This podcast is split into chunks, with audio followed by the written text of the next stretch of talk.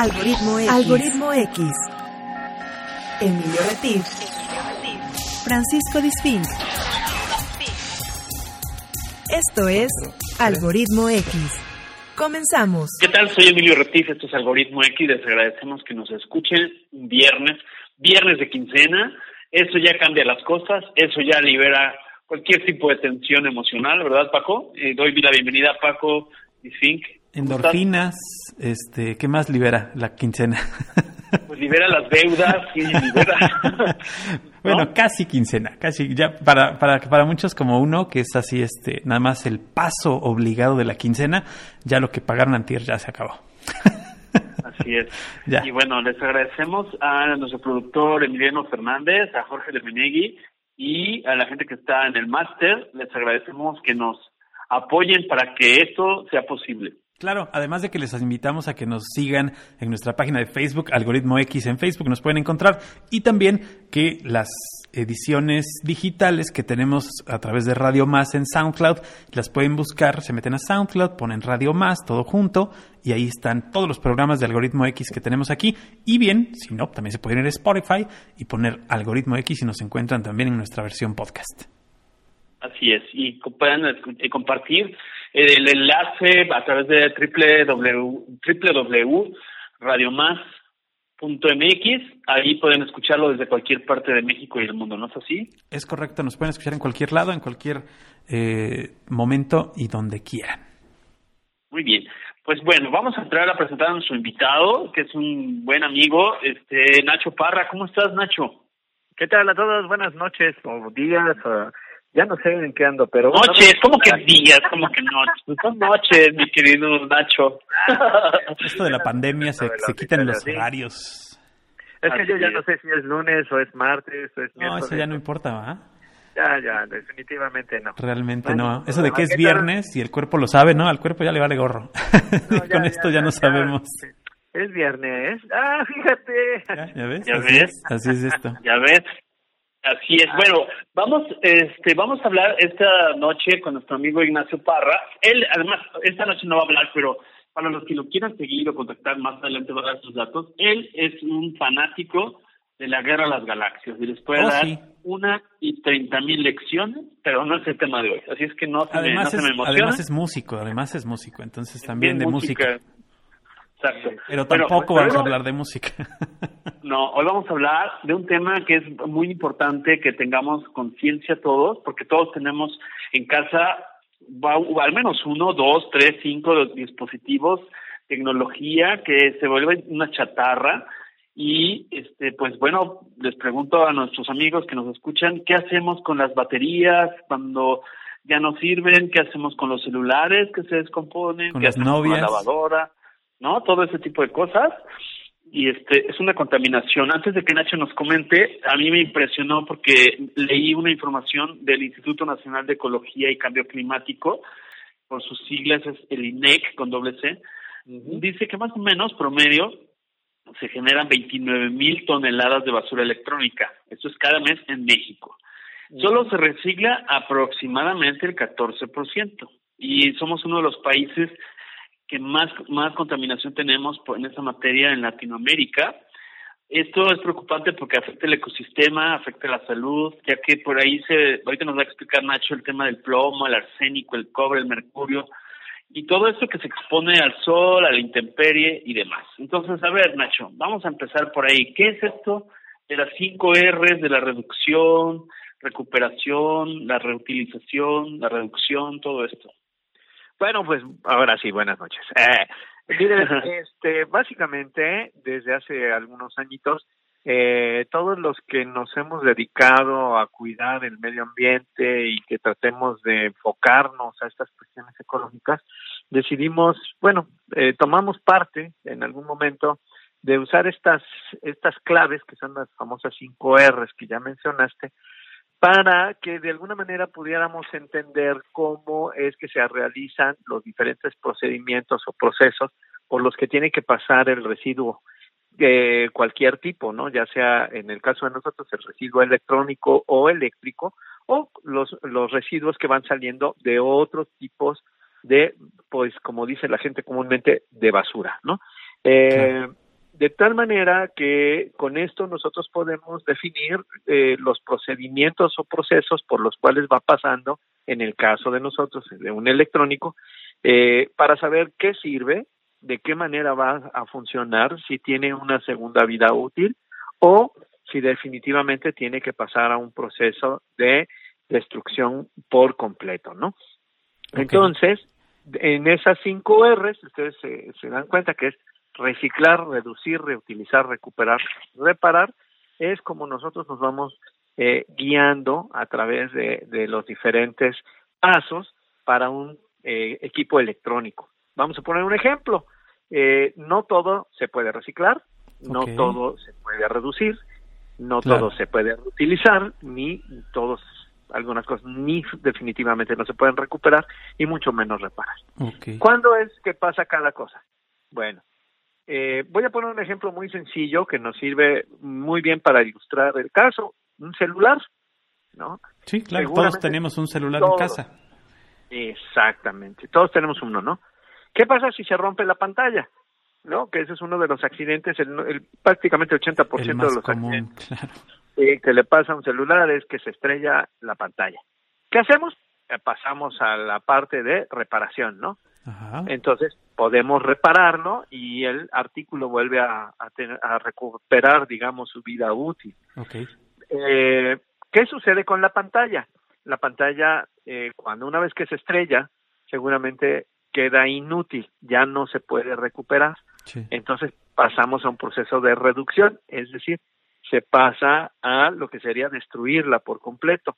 Eh, se, una pantalla celular tiene unas piezas digamos, este, milimétricas que tienen que ser eh, desarmadas en, tres partes y en ese momento pues se reducen a lo más mínimo posible que obviamente la idea es no contaminar, ¿no? Que, eso no llegue a la basura, eso no va a llegar a, un tiradero a cielo abierto, por supuesto. Así es. Y eh, supongamos que mi teléfono no solamente sufrió un daño, sino que definitivamente dejó de funcionar. O, lo vas a cambiar, simplemente. O lo vas a cambiar. No, pero en el caso básico de que en un momento dado eh, se me cae y se me moja. Y ya, entonces, si no, ni prende ni nada. Exacto, ahí vamos al proceso de recuperación.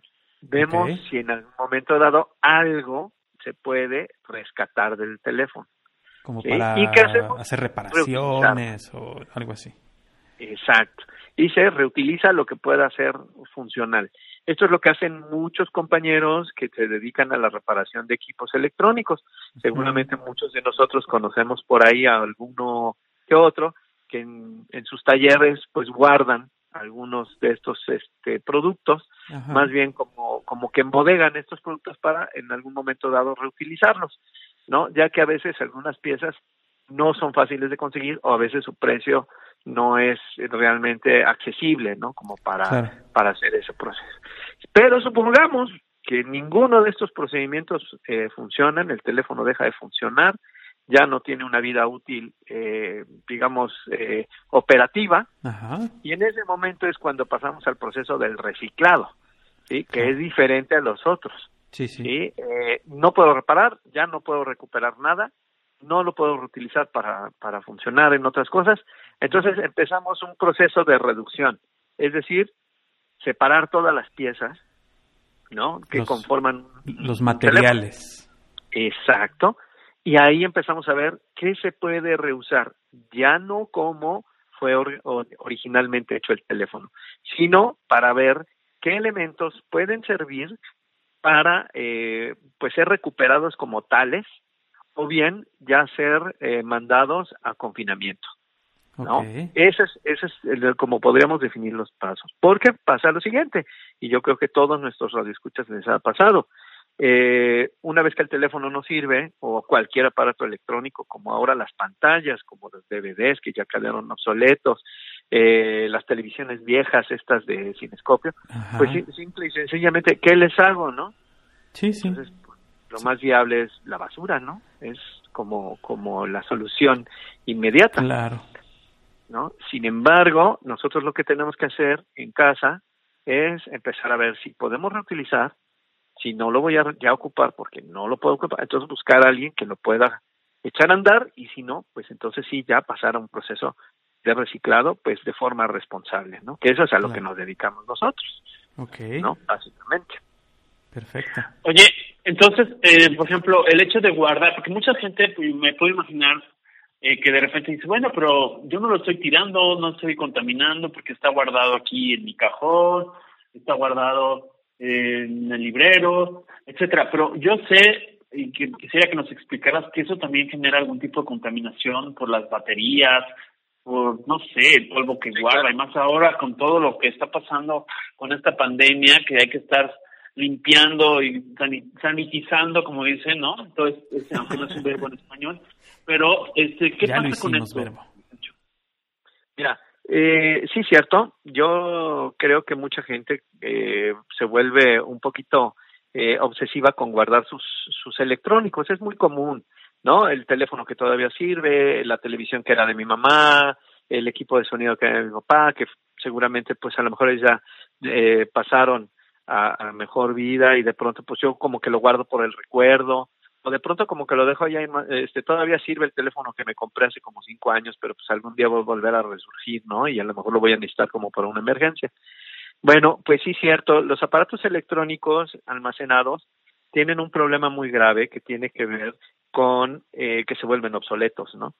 Y eh, en algunos casos, como bien lo mencionas, en el caso de las baterías de los teléfonos celulares, pueden sufrir alteraciones que pueden dañar el equipo y, por supuesto, en, un momento dado, incluso hasta la salud de los que se encuentran alrededor. También hemos detectado eh, que algunos equipos electrónicos, pues de, de variadas marcas, ¿no? aquí sí no hay una marca en específico, que están demasiado tiempo apagados, pueden generar algunos tipos de hongos ¿no? Porque que viven dentro de los objetos, porque pues ustedes saben que Jalapa es una ciudad muy húmeda, por ejemplo. Claro. Y desafortunadamente, pues eh, un aparato electrónico genera calor mientras está en uso, pero una vez que ha dejado de funcionar, algunos de sus componentes, pues van perdiendo esa eh, energía que, que produce calor y pues claro que eh, van generando hongos y nos ha tocado ver equipos electrónicos invadidos, ¿no? Por, por diferentes tipos de, de elementos que eh, desafortunadamente pues a veces sí tienden a, estar involucrados en el medio ambiente. Hay gente que es muy sensible a, a los hongos y de pronto pues este generan algunos tipos de alergias y fíjense que sí me ha tocado retirar equipos con gente que nos ha dicho que a raíz de que nosotros lo, lo, lo sacamos de su domicilio o ellos tienden a dejarlo en el centro de acopio, eh, a los pocos días pierden esa sensibilidad y se van recuperando de sus alergias. Claro.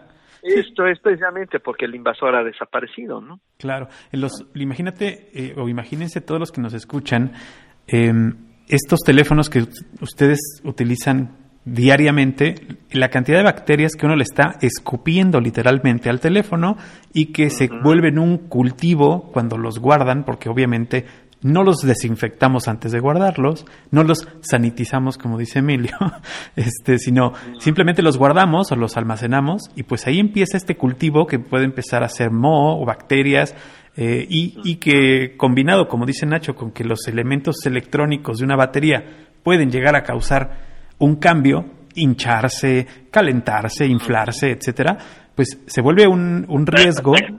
Imagínate, por ejemplo, que tú guardas un teléfono que tiene muchos años, que lo guardaste entre tus calcetines y con el calor, sí, con el calor empieza a se calienta la batería y puede generar incluso un incendio.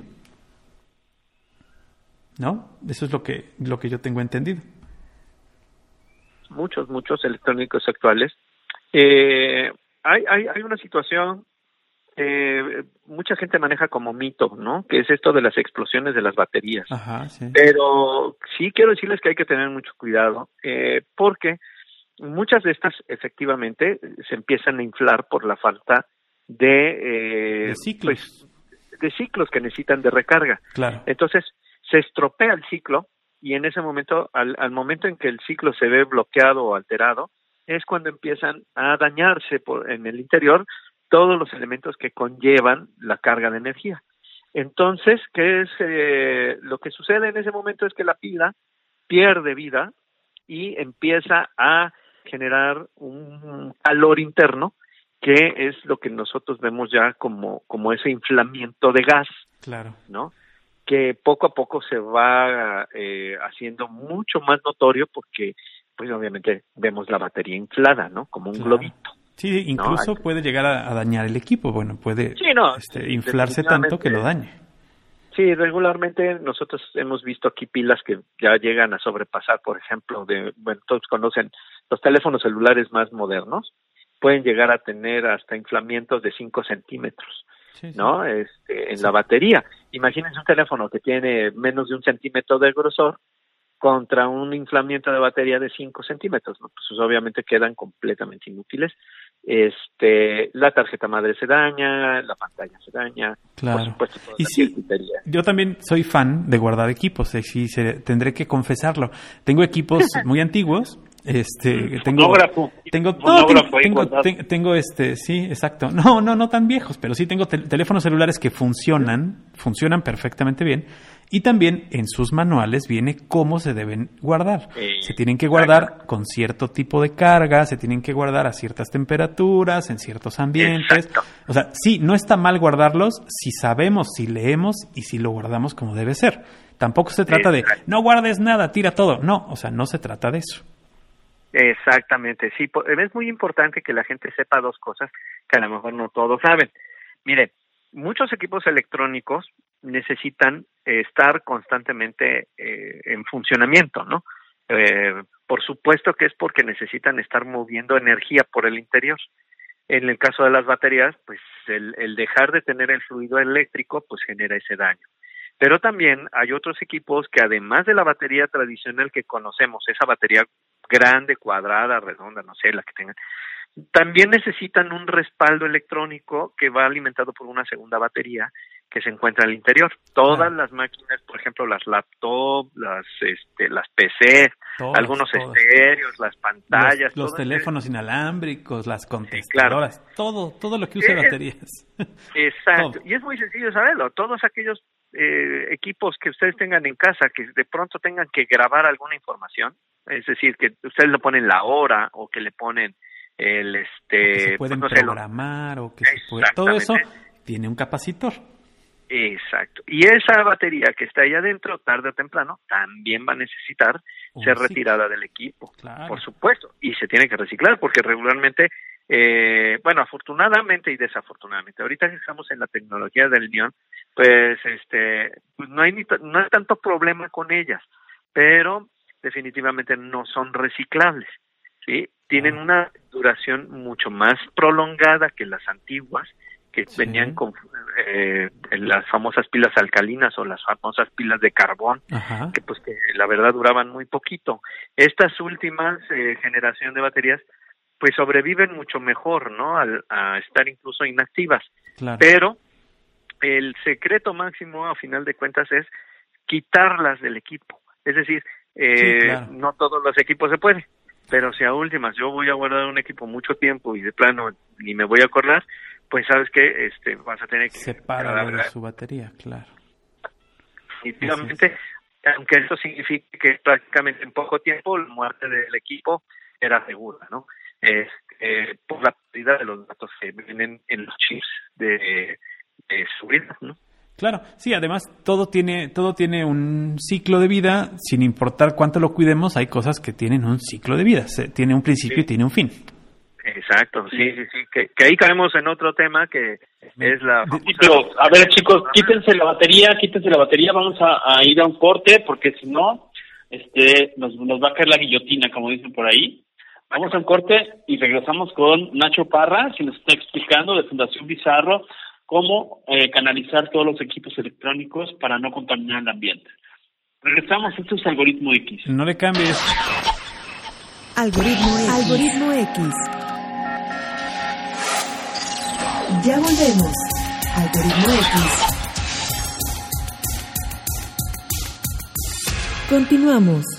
Estamos de regreso, este es Algoritmo X, estamos platicando con nuestro amigo Nacho Parra de Fundación Bizarro, pero antes, antes eh, le quitamos un rato la batería a Nacho y le vamos a poner la batería al, al reproductor de música de Paco Disfic. Así es, vamos a sacar los discos y los LPs porque esos no llevan baterías. Y entonces vamos a escuchar una buena rolita de los Beatles que se llama Mother Nature Song. Estamos hablando de cosas ecológicas. Vale la pena escuchar esta rola, no le cambien.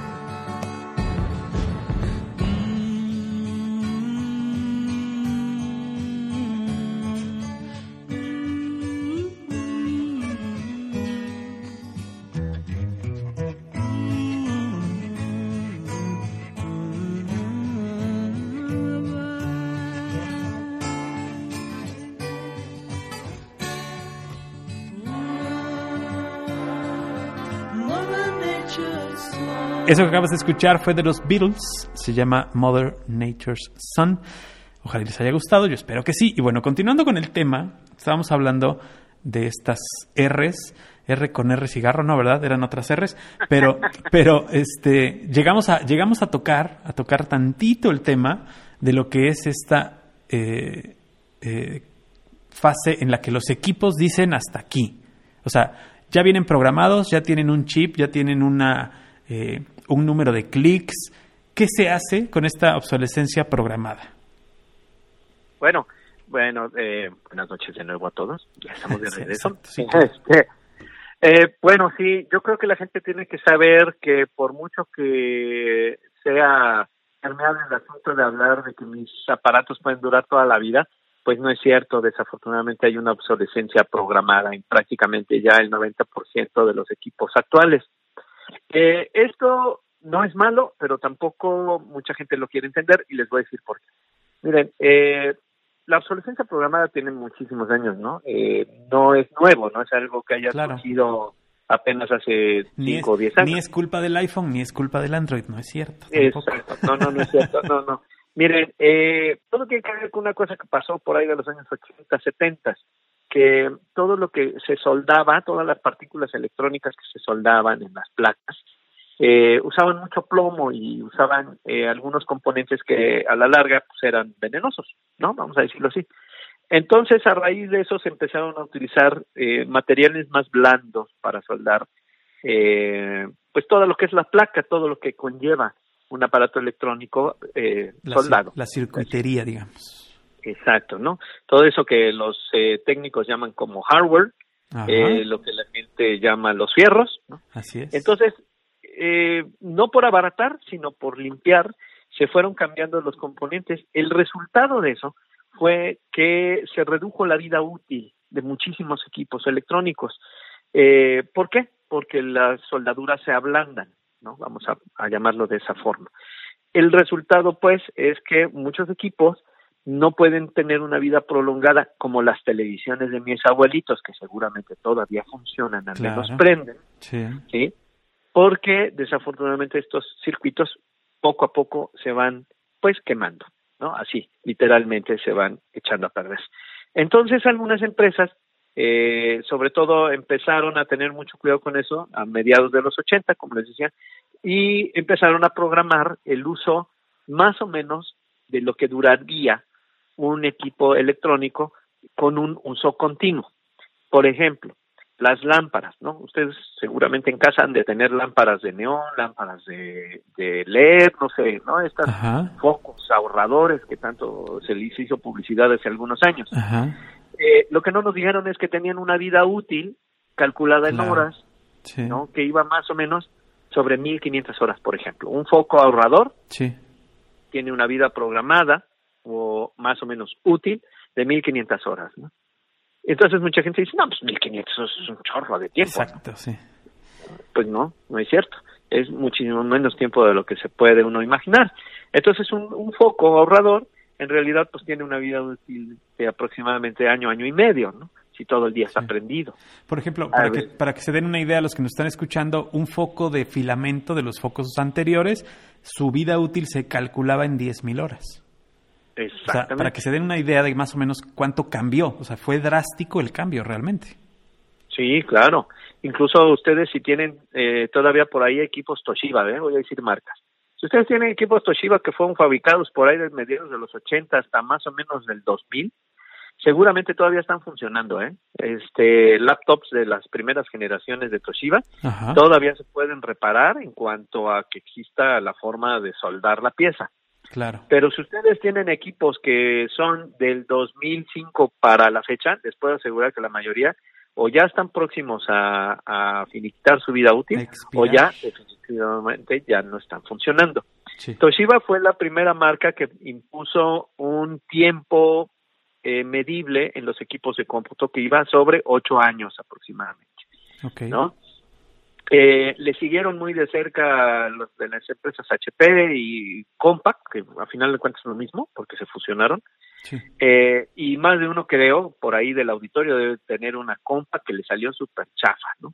¿Por qué? Sí, porque eh, HP hacía pruebas de una marca que era muy confiable como Compaq y pues como que la puso más bien como su, eh, sus equipos de bajo consumo o de bajo perfil y algunas otras empresas, mira, han lidiado súper bien con este problema como son Panasonic y Sony. Sí. Ellos sí, hay que decirlo, han tenido equipos muy durables porque han cuidado mucho eh, y perfeccionado lo del tiempo de uso. Sin embargo, no significa que les van a durar muchos años. ¿Eh? Todo, Eso- eso todo ya viene programado. Sí. O sea, todo ya trae Incluso, este, una fecha de caducidad que no siempre es, eh, digamos, física, ¿no? ah, claro, claro, claro. O sea, puede fallar en la parte del Del hardware, hardware, o sea, la- ajá. la, la cáscara, o como hace Apple, ¿no? Te, te voy mandando actualizaciones hasta que ya te digo, sabes que tu equipo aquí muere y entonces dejo Sí, claro. de darte soporte. Ya lo tienes que cambiar porque ese equipo ya se tiene que reciclar. Exacto, sí, ¿no? sí, sí. Y aquí viene una cosa bien difícil, fíjense. La verdad que eh, a mí me ha costado mucho trabajo explicarle a la gente lo que sigue. ¿Qué pasa cuando, por ejemplo, mi iPhone deja de recibir actualizaciones? A todos creo que los que son iPhoneeros seguramente les ha pasado. Claro. Mi teléfono deja de recibir señal o deja de recibir actualizaciones y al ratito pues las aplicaciones, adiós, ¿no? Y me voy quedando sin aplicaciones. ¿No? ¿Qué pasa? Pues bueno, desafortunadamente en México, y, y hay que decirlo así, no tenemos ni una cultura del reciclado, ni una ni una plan de prevención ante esta situación que se va presentando cuando una empresa decide eh, pues darle baje a mi teléfono Claro. o a mi equipo electrónico, ¿no? Sí. Eh, en Estados Unidos sí existen planes en los cuales y en algunos países de Europa, no en todos, no no no crean, en Japón sí lo hay. En algunos, sí. Sí, hay un sistema de reuso donde tú llevas tu teléfono viejo, donde tú puedes decir, ¿sabes qué? Ya eh, hoy me avisaron que pues ya no va a haber soporte y bueno, pues por una lanita extra te lo cambian, ¿no? Por uno Claro, más nuevo por uno y más se acabó el problema. O te- o Oye, ¿y así le puedo hacer con Paco? ¿Así puedo llevar a, a este, a ver si hay otro locutor más joventón? Porque Que- que sea menos latoso. Ya dio, ya dio de sí.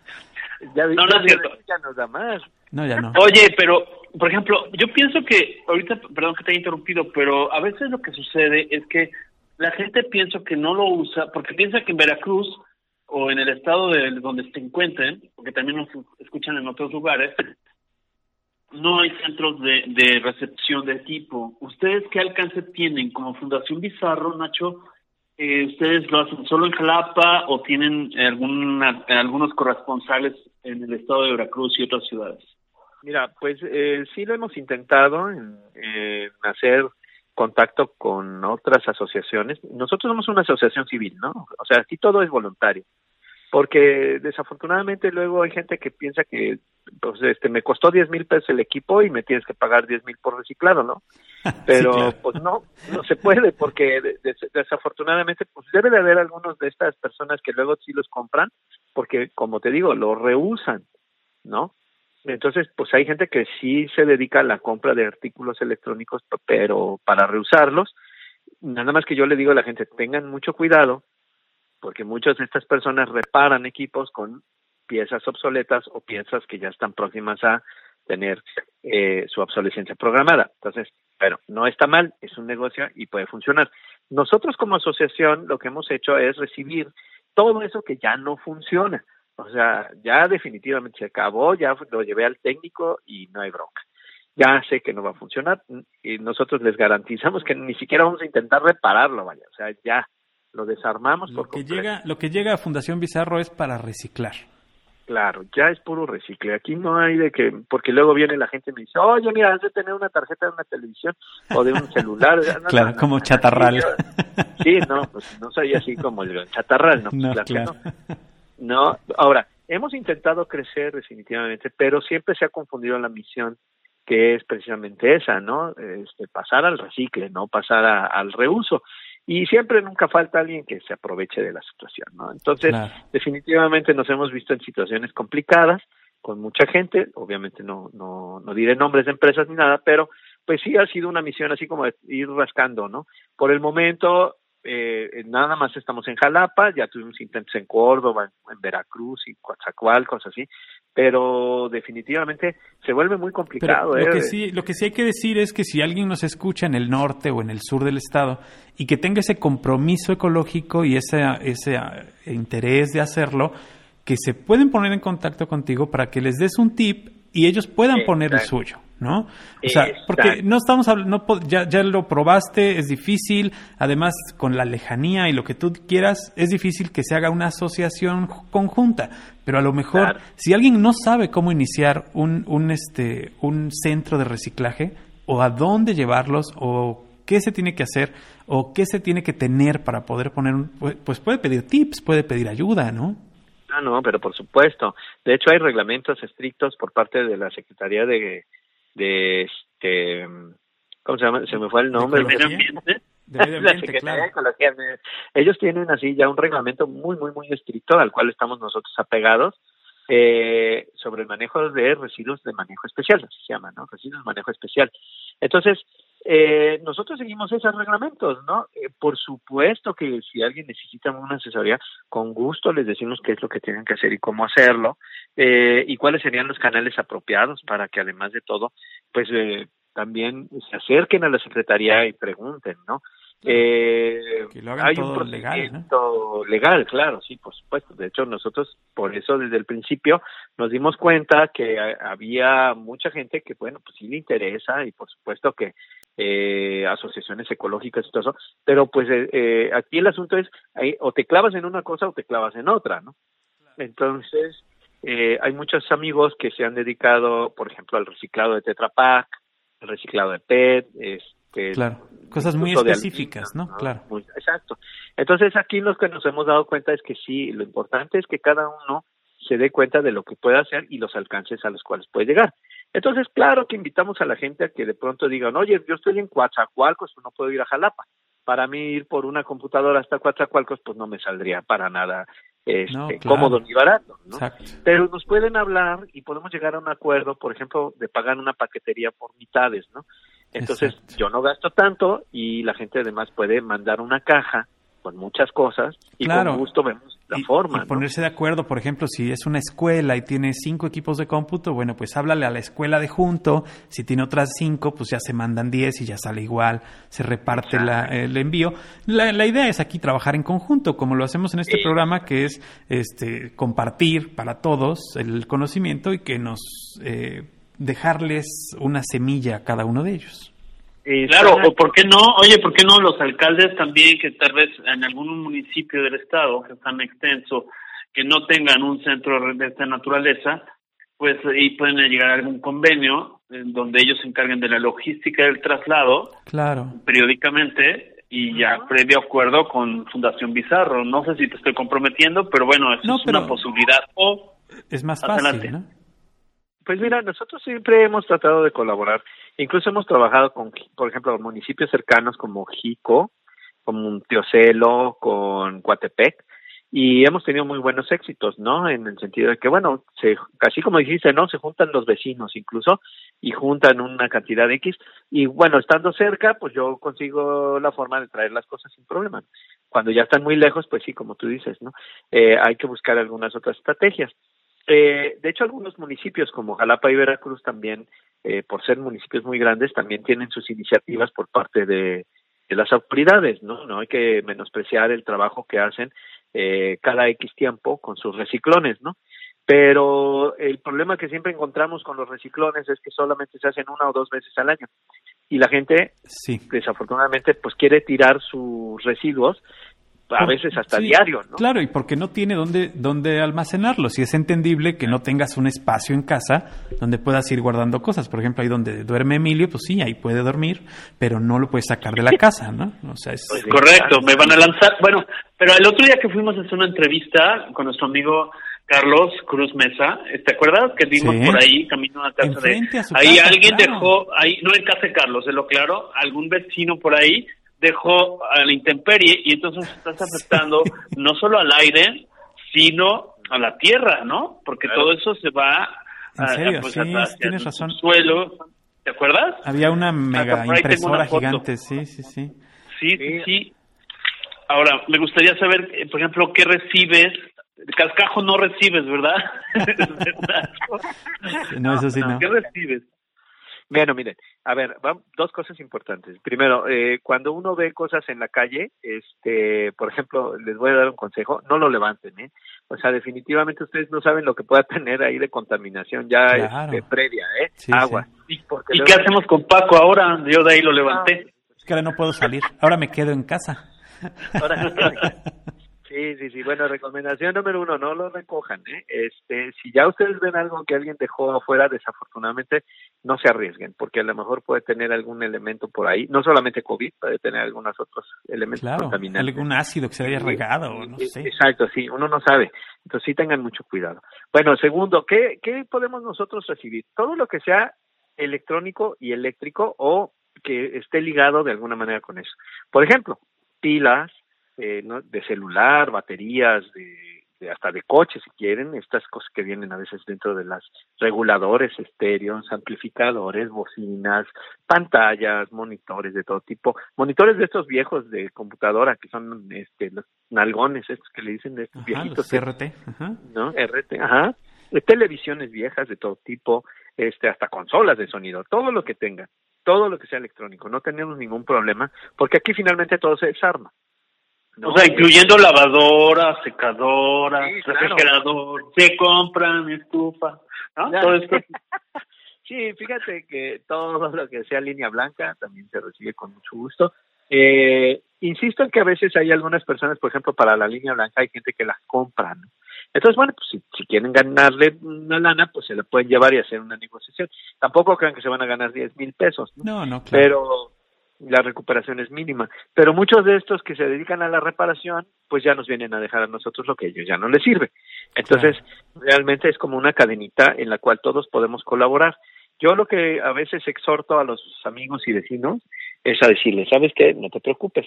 Aquí en tu colonia, júntate con tus vecinos en, y alguien que tenga así como un espacio grande y ahí juntamos todo y un día determinado del mes o de la semana yo voy, llevo las camionetas y pues cargamos todo sin problemas, ¿no?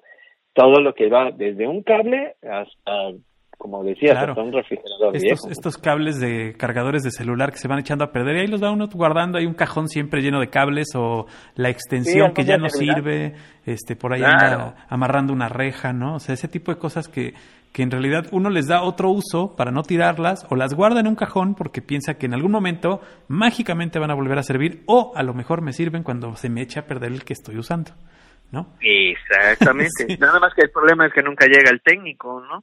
Ah, ah, ah, no, ahora, hay que tener mucho cuidado con esto y yo también les recomiendo algo muy importante. Yo entiendo que a mucha gente luego hace una inversión muy fuerte por ciertos equipos, por ejemplo, como las pantallas, ¿no? Son, son equipos muy caros.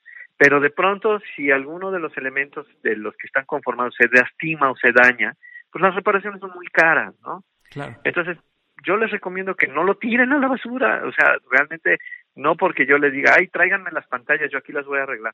No, en realidad, insisto, no las voy a arreglar. Pero eh, no vayan a hacer un gasto inútil. Hay mucha gente que desafortunadamente, basándose en esa teoría de gasté mucho, te voy a vender una refacción que es cara, ¿no? Y entonces, a veces, esas refacciones vienen de un equipo que también ya sufrió un daño. Entonces, Claro. tengan Claro. mucho cuidado porque desafortunadamente a veces re- muchas refacciones ya se refaccionan con equipos que ya también han sido, eh, vaya, vayan, van en su segunda vida porque ya fueron usados. Entonces tengan mucho cuidado, ¿no? No quiero atacar al gremio de los electrónicos, ¿no? Que también ahorita van a pasar por una etapa difícil por, por los este, cambios que hicieron los diputados en cuanto a la reparación de equipos. Pero eh, hay que tener mucho cuidado con ese tipo de, de situaciones, porque a veces yo quiero reparar un equipo que me costó 10 mil pesos y resulta que la pieza me cuesta 1500, ¿no?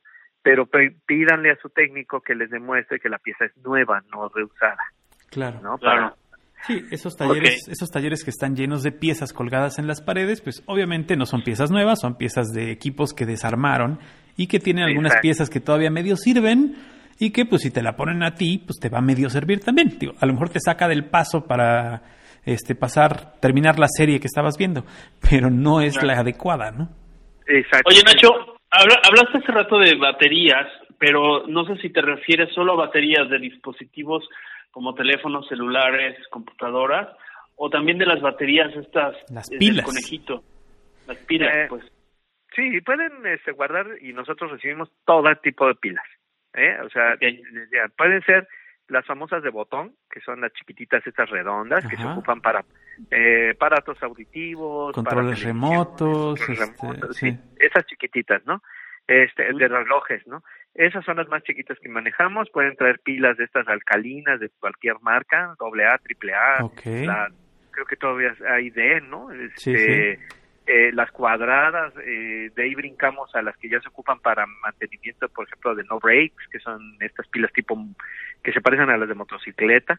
Claro. Este, de, los, de los vehículos todo- estos para niño que andan ahí, este, Esas, esas, esas de Sí, 6 volts. esas también se las podemos recibir. O sea, todo tipo de batería.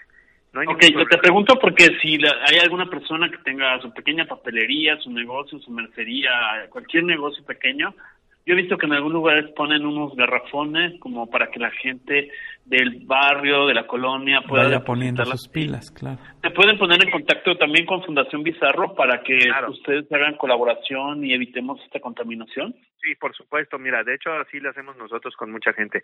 Nos hablan, nos dicen, aquí tengo mis pilas, voy por ellas y si es posible y tenemos garrafones, hasta se los cambio, ¿no?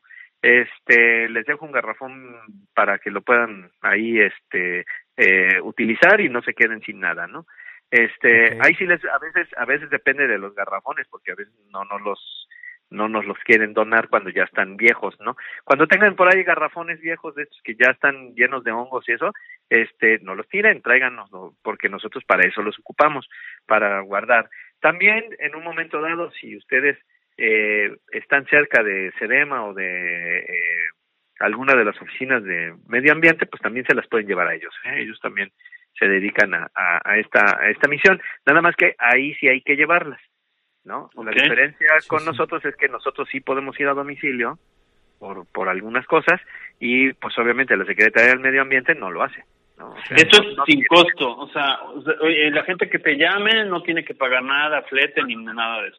Ok. No, no, nada. nada ¿Y más. cuáles son los datos de contacto antes de que se nos termine el programa? Porque viene eh, Francisco Disfing a, a cortarnos la señal. Ah, claro, miren, es muy fácil. Nos pueden hablar al 820-4193, 820-4193 con LADA 228. ¿sí? Eh, nos pueden localizar por el correo electrónico que es bizarro.jalapa eh, arroba gmail. Repito, es bizarro con B de burro, Z, punto jalapa con X, arroba gmail.com. Y también tenemos una página de Facebook que obviamente se llama eh, Fundación Bizarro, eh, Reciclando por un Mejor Futuro. Y también tenemos incluso una página web que se llama así, Fundación Bizarro. Si ustedes lo ponen en, ahí en cualquier buscador, seguramente por ahí les, les va a aparecer. Si les ponen Fundación Bizarro, sale a la primera, ¿no? No hay ningún problema y nos pueden contactar también ahí por el chat. Y no hay ningún Bien. problema, este, y nos vamos cuadrando y poniendo de acuerdo. Pueden, Y los servicios, es muy importante que sepan, los servicios de Fundación Bizarro no se cobran. Y regularmente, eh, si no voy yo, va alguno de mis eh, ayudantes y regularmente se identifican, eh, Claro. llevan una hoja de identificación donde viene el nombre de la persona y todo esto. No se vayan a, a ir con la finta con, con algunas otras personas que luego han, eh, seguramente pueden tratar de... de eh. Sí, claro, ¿no? Eh, de- Ok. que eso ya ven que no pasa, ¿no? Pero bueno. no, bueno. Muy sí. bien. Este, entonces, Sí, pilas sí, desde reloj hasta bautismales, cualquier pila que Ah. tengan. Y total. Locutores también, locutores. Ahí ya te, te voy a preparar a Paco Disfing bien bañadito y te lo voy a poner ahí. No, yo no soy, Muy bien, Nacho. no soy electrónico, pero bueno, está bien. Te, te agradecemos muchísimo, te agradecemos muchísimo tu tiempo, tu conocimiento, tu buena intención con la naturaleza, con tu el planeta. disposición con el programa también y con la gente que nos escucha. Bueno, claro, claro. Yo les agradezco mucho además su invitación porque sí es muy importante que la, jefa, la gente sepa. Cuídense ahorita con las cepas de, del COVID. No agarren teléfonos celulares ajenos. Eh, procuren que si van a agarrar cosas que están en contacto, sobre todo que están en la calle, eh, cúbranse bien. No nada más así los agarren. Hay que sanitizar todo lo que se pueda. Eh, voy a decir algo que no es muy común que lo diga, pero pues ahorita por la situación no pasa nada. Nosotros lo que hacemos aquí cuando llegan los artículos hay que lavarlos, hay que lavar las carcasas, ¿no? La parte de afuera, porque pues desafortunadamente la única forma que tenemos ahorita de limpiar las cosas contra el COVID pues es con jabón, ¿no? Es lo más Claro. efectivo. Entonces desafortunadamente pues tenemos que hacer un lavado así previo de las cosas. Eh, y digo desafortunadamente porque no es lo que debemos de hacer, pero lo tenemos que hacer ahorita por la cuestión sanitaria. Claro. Pero en casa, límpienlos, échenles alcohol, este, Toallitas o cualquier tipo de limpiadoras de cloro. Sí, más desconéctenlos, desconéctenlos. ¿Va? Sí, sí. No los usen también, este, de, de volada, ¿no? Traten de Claro. no contaminarse, cúbranse la cara también, o sea, todo, así como dijo Paco, aguas, ¿no? Perfecto. Este, Los teléfonos celulares, desafortunadamente también son, sin alarmar, ¿eh? Pero sí pueden ser transmisores. Claro. Muy bien. Sí. Perfecto, pues Nacho, te agradecemos agradecemos. muchísimo, de verdad que hayas estado con nosotros en este algoritmo. Ojalá y pronto tengamos otra otra intervención. Y bueno, repetimos, 820-4193, ¿verdad? Así es, claro que sí. Muchísimas Perfecto. gracias, Nacho. No, Gracias. les agradezco mucho y a seguir, ¿eh? Hay que seguir con Algoritmo X. Así es, claro que sí. Escuchen, eh, tenemos un capítulo en, en las plataformas digitales con Nacho. También hablamos de obsolescencia programada a más a detalle. Escúchenos, búsquenos por ahí en las principales plataformas. Gracias, Francisco. Gracias. Emilio. Nos escuchamos pronto. Los escuchamos Gracias el próximo viernes. Gracias, Nacho. Buenas noches. Hasta luego. Algoritmo X. Algoritmo X.